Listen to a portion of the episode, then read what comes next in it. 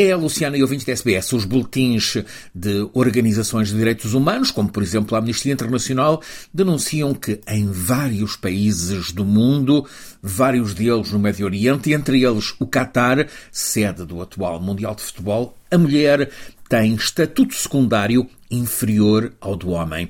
Ora, a francesa Stéphanie Frappard, agora com 38 anos de idade, está a mostrar, precisamente no Catar, como uma mulher pode, em plena igualdade de género, comandar um desafio de elite de homens, um desafio de futebol.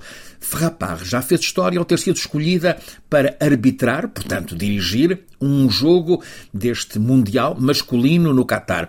O jogo da fase de grupos entre a Costa Rica e a Alemanha. De facto, duas seleções, ambas eliminadas. A equipa de arbitragem neste jogo foi constituída apenas por mulheres e foi genericamente uh, elogiado, o trabalho elogiado. De facto, Stephanie Frappard tem sido uma pioneira a arbitrar jogos de futebol. Foi a primeira mulher a dirigir um jogo da Liga Francesa de Futebol.